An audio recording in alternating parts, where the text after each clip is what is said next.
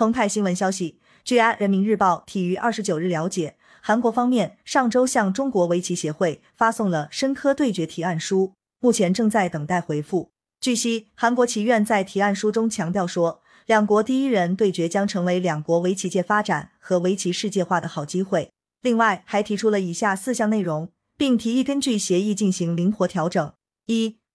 十番棋；二、面对面对局；三、奖金胜者独揽；四、奖金规模一百万美元以上。感谢收听羊城晚报广东头条。